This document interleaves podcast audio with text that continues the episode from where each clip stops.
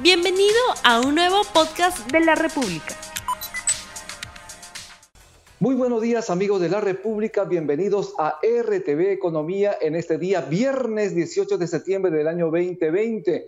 Vamos a darle las cifras oficiales del Ministerio de Salud. Dan cuenta de 744.400 contagios por coronavirus. En tanto, son 587.717 peruanos y peruanas que tienen alta médica. En tanto, son 31.146 fallecidos por esta terrible enfermedad. Por eso es importante cuidarse, por eso yo me cuido. Cuídese usted también. Hoy es un día clave para la gobernabilidad, para la democracia del país. Hoy el Pleno del Congreso definirá la moción de vacancia contra el presidente Martín Vizcarra, aunque por los hechos pareciera que se desimpla esta inicial intención de algunos congresistas en el legislativo el Tribunal Constitucional frenó una acción de amparo, pero está pendiente una demanda competencial respecto a si procede o no. Pero hoy es un día clave, toda vez que en este tema se verá en la sesión plenaria de hoy, a donde fue invitado el presidente de la República a hacer sus descargos, pero también lo puede hacer a través de sus abogados. Este jaleo político afecta las expectativas económicas en el país e incide en la economía. Sobre este tema vamos a conversar el día de hoy con el economista Alejandro Indacochea, pero antes de darle pase, vamos a presentarles la pregunta del día. ¿Posible vacancia presidencial afectaría la economía del país? Muy buenos días, señor Indacochea. Buenos días, Ruby. Gracias por la invitación a RTV. Muchísimas gracias, bienvenido. Hoy es un día clave y en el Congreso no pasó en principio el pedido de censura contra la ministra de Economía y Finanzas, María Antonieta Alba. ¿Cuál es su proyección para el día de hoy que se debate en el Pleno del Congreso esta moción de vacancia del presidente Martín Vizcarra? Mira, previamente quisiera hacer llegar mi malestar por el maltrato a que ha estado sujeto la ministra, ¿no? Hablamos cinco sesiones en las cuales se cambiaban las, las citas, no se le ha dejado hablar, se le llenó de insultos, realmente un maltrato que no merecía la ministra, ¿no? Bueno, pero felizmente eso fue superado. Hoy día es un día crítico, como tú muy bien lo mencionas. Desde acá yo haría una invocación a la clase política. No se dan cuenta que tenemos más de 30.000 muertos, que solamente en Lima dos millones y medio de personas han perdido sus empleos. Concretamente, a pesar de haber bajado las cifras de letalidad, cada, seis, cada hora mueren seis personas. Y las camas UCI todavía continúan limitadas. Esta es una verdadera emergencia nacional y estamos a siete meses de un proceso de elecciones. Realmente no tiene sentido hablar de una vacancia pues, presidencial. Esto tendría dos efectos. Uno, de desestabilización interna para el país, porque ¿cuál es la alternativa? Que también está cuestionada. Y por otro lado, internacionalmente, se prestaría pues un, un deterioro de la imagen muy marcado para lo que significa como país, ¿no? Entonces, por eso yo soy un convencido que el presidente tiene que responder por sus hechos, que continúen las investigaciones, pero se haga el juicio a partir del 28 de julio. Es importante indicar que tenemos un país con crisis fruto de la pandemia, tenemos crisis económica, tenemos recesión, tenemos una multicrisis y a esta multicrisis se añade justamente esta crisis política. En ese sentido, ¿qué tanto daño le hace una crisis política y este ruido político a la economía del país? Mira, parece, da la impresión de países distintos cuando uno mira la televisión. Las noticias, los videos, las acusaciones recíprocas, los espías, las personas que no van a renunciar y la gente que llega a UCI, ¿ya? Simplemente a morir. ¿Ya? Esto no lo están entendiendo. Realmente la historia va a juzgar que en este en un momento de la pandemia más grave, de la crisis como tú lo mencionas, política, social, económica, sanitaria, tuvimos una clase política que realmente no estuvo a las circunstancias, no supo responder a lo que sucedía. En el aspecto económico, por ejemplo, ¿cuáles son los principales indicadores que se ven perjudicados? A priori me imagino que es el dólar, el tipo de cambio, también tiene incidencia en las expectativas de financiamiento, de inversión de las empresas y obviamente esto tiene incidencia en el empleo. Mira, el dólar es un termómetro de la inestabilidad política principalmente, ¿no? Y ya lo estamos viendo, digamos, el reflejo a nivel del dólar, la inestabilidad. Contexto para inversiones no va a haber ningún inversionista sensato en estas circunstancias con un panorama político no claro, evidente va a decidir por inversiones. Y tenemos gente en la calle realmente en verdadera emergencia social. Porque acá lo que tenemos que hablar, si hay alguna observación, alguna crítica a la ministra de Economía, es que se tiene que hacer una prioridad estratégica en el uso de los recursos. El gobierno dio una imagen que no fue adecuada, de que habían recursos en exceso, que teníamos dinero para afrontar la, crisis y que no había ningún problema. Eso no es cierto. Hoy día los indicadores están bastante deteriorados y los recursos que tenemos tenemos que usarlos en forma muy cuidadosa, muy racional. Esta es una guerra, Rubén. Y en una guerra tú lo primero que haces es atender lo que es herido, salud. Continúan dando alimentación, víveres, canastas familiares, que tienen que darse por intermedio del ejército. Ya he visto que a buena, a buena hora lo está haciendo el episcopado con, con el ejército desde hace algunos días para llegar a los más necesitados y posteriormente las otras actividades que impliquen reactivación y que impliquen generar empleo. Pero tenemos que ser muy prudentes, muy cuidadosos en el uso de los recursos. Y acá tenemos una nueva pandemia, que es la pandemia del populismo que se está viviendo en el Congreso, ¿no? Uno de los indicadores importantes para el país es justamente este riesgo país, es decir, esa calificación que hacen al Perú respecto a cómo está en su deuda y además esto permitirá de alguna forma también levantar financiamiento de afuera a menores tasas de interés. ¿Cómo se afecta el nivel de riesgo país en un ruido político, en una crisis política como la que tenemos actualmente? Mira, excelente tu pregunta. El Consejo Fiscal ha emitido un informe el día de ayer para mí muy técnico, muy profesional, y ese es su rol. La deuda con PBI estábamos alrededor del 26-27%. Amenaza para el, próximo, para el próximo año, ya estamos en un 37-38%.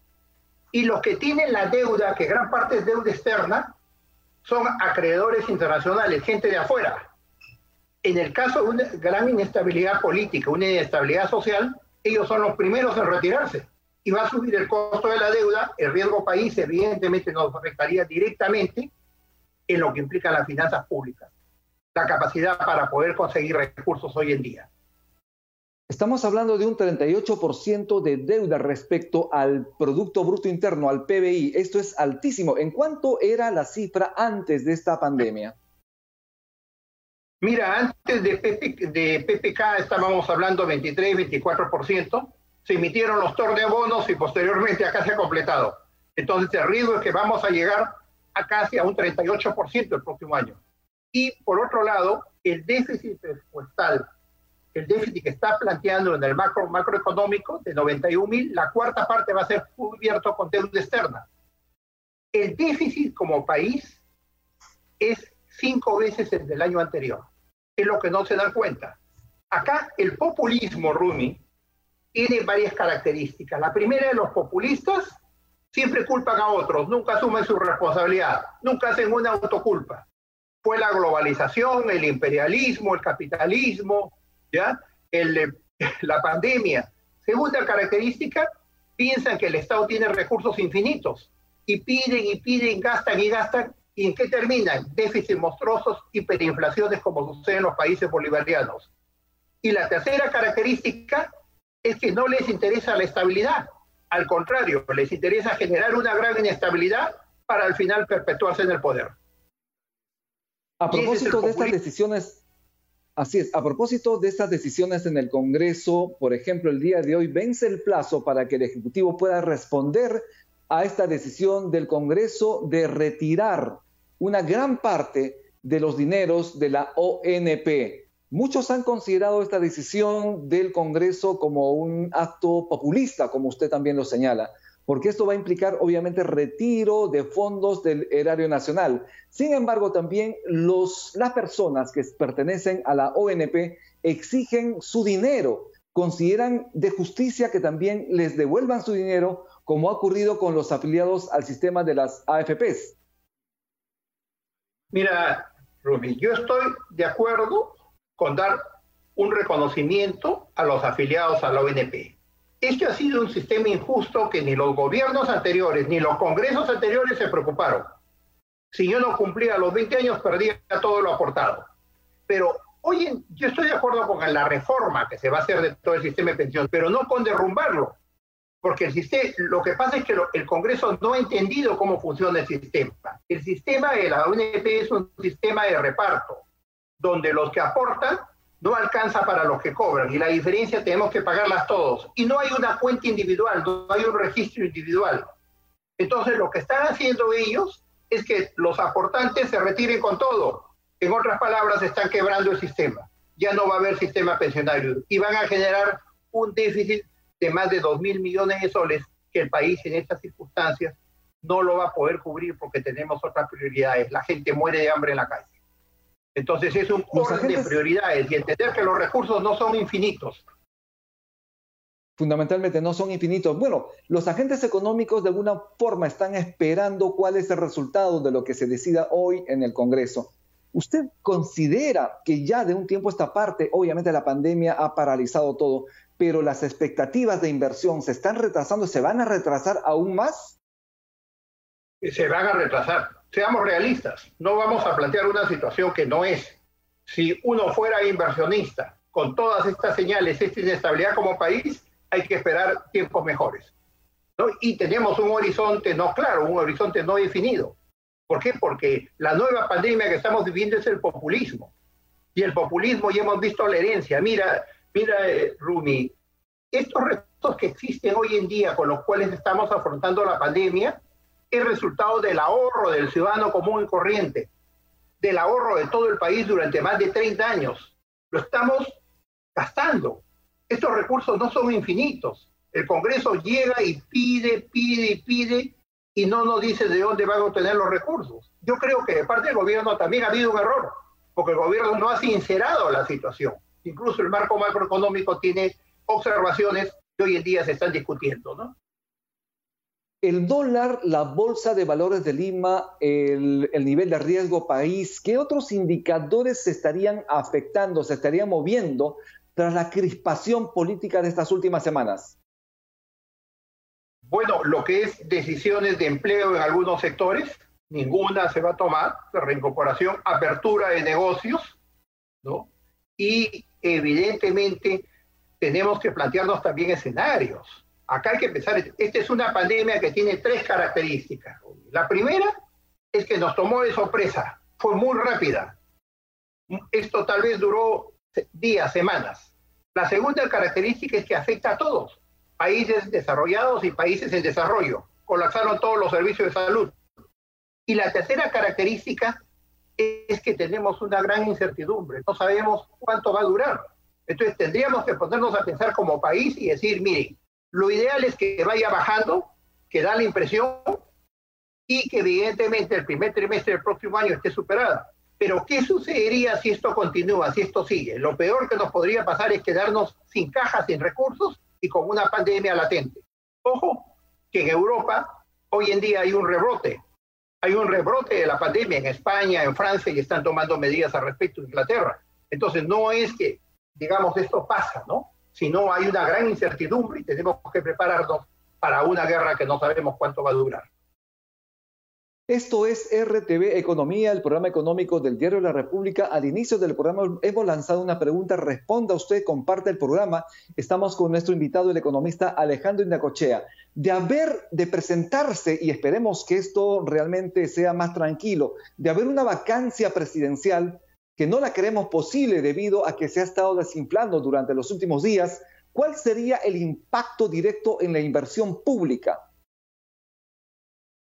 Bueno, mira, la inversión pública aún en la situación actual no está respondiendo de acuerdo a las circunstancias.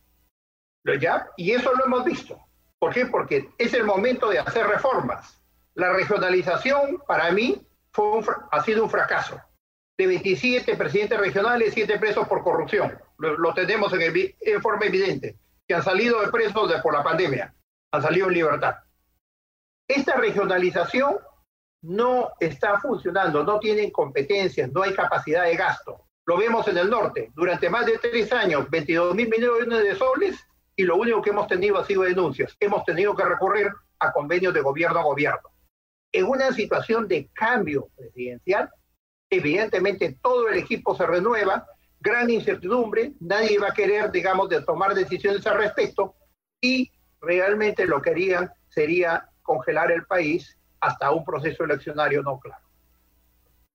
¿En cuánto tiempo usted cree que las expectativas de los inversores, las expectativas de los eh, eh, económicas andarán por el lado positivo? Mira, acá seamos realistas, Rumi.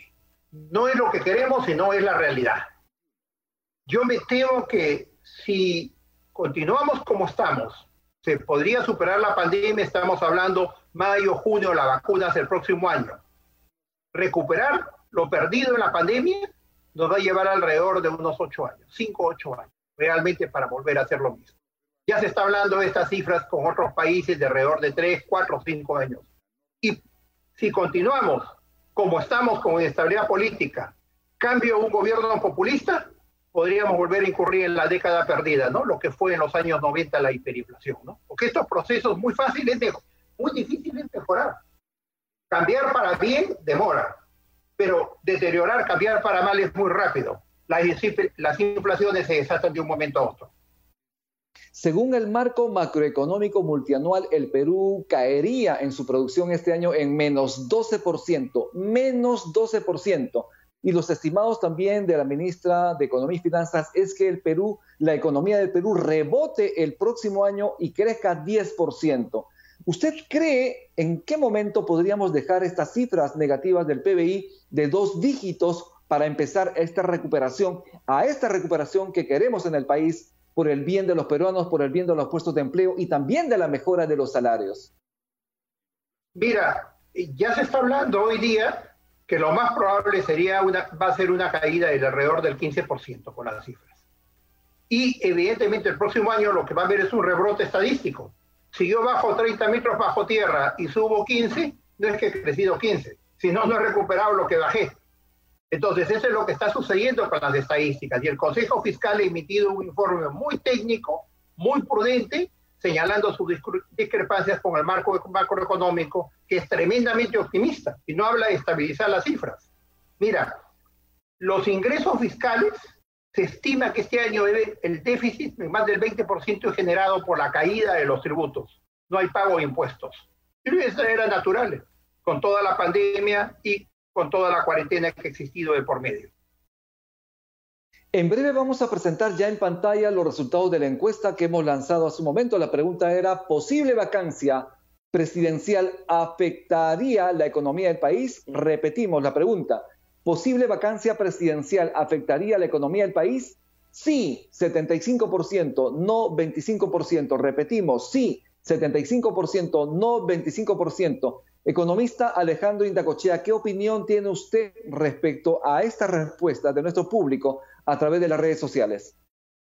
Bueno, tres de cada cuatro, por sentido común, saben que la economía se va a ver afectada al 25% yo le preguntaría, si ustedes tuvieran dinero hoy, hoy en día ante esta situación, ¿lo invertiría? ¿Cómo está el panorama?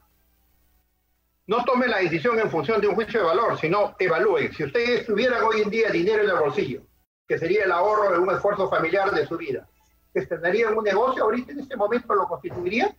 ¿O al contrario mantendrían una situación de prudencia y cautela con la situación existente? Ahora, ¿cuál es la alternativa? También en caso de la vacancia presidencial, Rumi, déjame ver cuál es la alternativa, porque podemos caer en una situación mucho más complicada, ¿no? Totalmente complicada. ¿Cuál sería la recomendación de usted como economista a las familias peruanas, a los trabajadores, a aquellas personas que también están sin trabajo, que necesitan esa voz de aliento Estamos en una situación de crisis y necesitamos revertir esa situación, ese desaliento entre los peruanos. Por eso, ¿cuál es su visión como economista? ¿Cuál sería el mensaje a las familias peruanas en esta situación de crisis? Mira, el mensaje que le daría al ciudadano de pie es que tengamos prudencia y cautela. Esta crisis afecta a todo el mundo, no independiente del tipo de gobierno. A todos los gobiernos están en problemas, en encrucijada con esto. Tenemos una gran incertidumbre a futuro. Entonces, lo que yo recomendaría es prioricen sus gastos, prioricen con cautela sus gastos. Primero, lo que es salud, prioritario, alimentación y prudencia para el tiempo que vaya a durar la crisis de por medio. Y en lo que se refiere, déjame, Rumi, insistir en lo que es el apoyo social. Para mí no tiene sentido, y hemos hecho una crítica al gobierno, hacer colas en los bancos. Esto es un maltrato a las personas. Hoy en día, con la tecnología digital, perfectamente me abren una cuenta corriente en mi celular y puedo acercarme a los cajeros a recoger durante las 24 horas. Pero ¿qué está sucediendo? Estamos obligándolos a ir a bancos, cuando los bancos ya tienen aplicaciones. O sea, en otras palabras, estamos con una banca del siglo pasado tratando una pandemia del siglo XXI. Eso es en lo que se refiere al pago de estos famosos bonos. Bien, muchísimas gracias, señor Alejandro Indacochea. Sus palabras finales, muy cortito, por favor, ya estamos finalizando el programa y muchísimas gracias por su participación en RTV Economía. Mira, yo estoy seguro que el país va a poder salir adelante. Hemos pasado épocas muy duras, muy difíciles. El Perú, digamos, ha podido imponerse a la crisis, pero tenemos que tener prudencia, cautela, una invocación a la clase política que no deterioren, digamos, la situación existente. Entremos a un proceso electoral que ya está planteado de por medio claramente establecido. Evitemos ese populismo porque a la larga nos afecta, el populismo afecta más a quienes menos tienen y lo hemos visto en países vecinos. Gracias por la invitación. Bien, bien, muchísimas gracias. Estuvimos con el economista Alejandro Indacochea, docente de Centrum Católica y presidente de Indacochea Asociados. Esto es RTV Economía, mi nombre es Rumi Ceballos. Nos vemos el próximo lunes y no se olvide usted, es importante la distancia social. Es importante también lavarse las manos contiguamente con agua y jabón y necesariamente, obligatoriamente, el uso de la mascarilla. Con esto estamos terminando entonces. Esto es RTV Economía. Muy buen fin de semana y que Dios los bendiga. No olvides suscribirte para que sigas escuchando más episodios de este podcast.